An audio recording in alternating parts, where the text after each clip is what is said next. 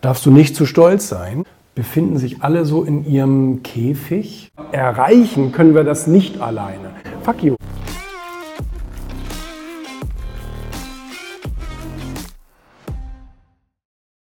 Aus falschem Stolz kannst du nicht irgendwas beibehalten, ähm, auch wenn du dann weißt, dass es falsch ist. Ich meine, gerade so auch als Unternehmer oder als Führungskraft oder wie auch immer, ähm, treffen wir jeden Tag wahrscheinlich 300 aktive Entscheidungen. Ich meine, insgesamt trifft man natürlich mehr, hat man ja mal rausgefunden, so mit allen möglichen Kleinkram. Welchen Kaffee trinke ich heute? Aber ähm, ich sag mal so, so Prozess, Unternehmerentscheidungen oder, oder Betriebsentscheidungen oder wie auch immer. Ne?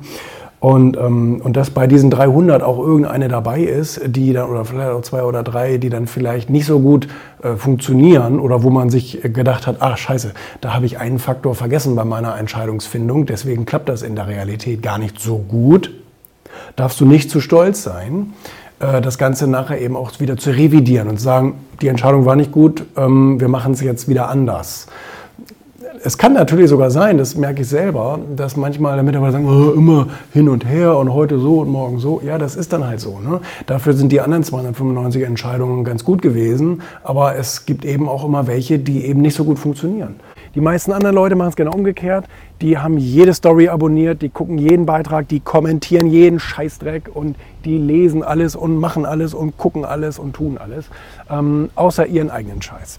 Äh, das kann entweder damit zusammenhängen, dass sie sich ablenken wollen von ihrem eigenen Leben oder tatsächlich, weil sie zu dumm dafür sind, das zu begreifen dass du musst viel mehr Zeit auf deine eigene Scheiße legen, anstatt auf die Sachen von jemandem anders.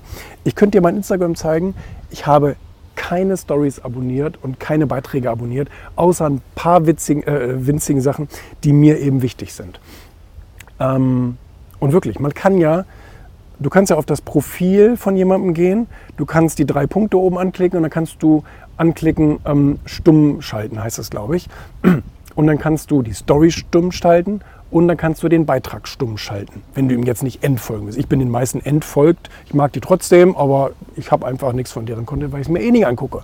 Ich gucke mir unsere fünf Kanäle an, da haben wir ja schon genug zu tun, um mir anzugucken, was machen wir eigentlich so ähm, bei Erfolg Magazin, Founders Magazin, Wirtschaft TV, Finanz und bla bla bla. Ähm, aber äh, ich gucke mir die anderen Kram nicht an. So. Und die meisten habe ich eben stumm geschaltet, damit ich gar nicht erst auf die Idee komme, mir irgendwelche fremden Leben anzugucken. Warum sollte ich das? Macht doch gar keinen Sinn. Und ähm, das ist ein großer, neben vielen anderen Punkten, ähm, Punkten bei Konzentration.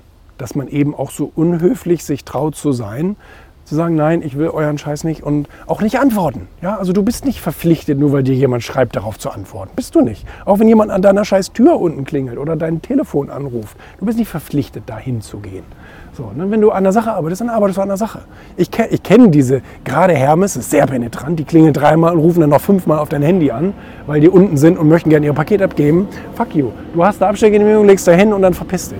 Und ähm, das ist eben eins der Geheimnisse bei Konzentration. Auch unhöflich sein. Wir müssen ja ehrlich und nüchtern sein. Und in so einem Raum kann man das auch. Also in 90 Prozent der Räume, in denen ich bin, da ist ja mehr ein allgemeines Publikum. Da könnte ich, könnte ich ja gar nicht so offen reden. Aber hier weiß ja jeder, wovon ich rede. Äh, die sind alle da, um deinen Traum zu erfüllen. Deswegen haben die Leute, deswegen haben die Leute bei dir einen Job, ein Angestelltenverhältnis. Du hast, du hast eine Firma gegründet mit einer Vision, mit einer Idee. Die haben nicht die anderen gehabt, die hast du gehabt. Du bist der Ursprung und du bist der Kern dieses Unternehmens.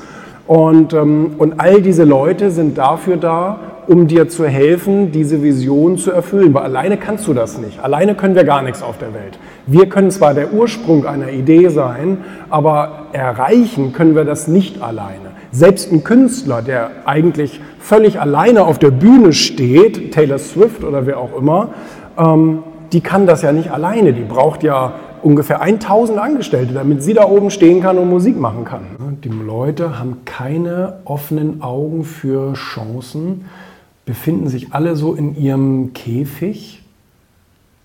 Ja, nennen wir, ja doch, nennen wir es mal Gedankenkäfig von Sachen, wo sie sagen, das ist mein Business, das ist mein Beruf, das ist das, äh, was, was, was ich so kann. Und mehr gibt es da einfach nicht. Und wenn jetzt äh, durch irgendwie so eine Krise mein Beruf erschüttert wird oder ich den nicht ausüben kann oder mein Restaurant darf nicht öffnen oder wie auch immer. Gab es ja nun wirklich viele traurige Geschichten in den letzten Monaten. Ähm, dann sind das aber teilweise natürlich auch insofern selbstgemachte Leiden, als dass man sich selbst als Opfer akzeptiert und sagt, ich bin eins der Corona-Opfer ich kann jetzt kein Geld verdienen, bei mir geht es jetzt nicht weiter und so weiter.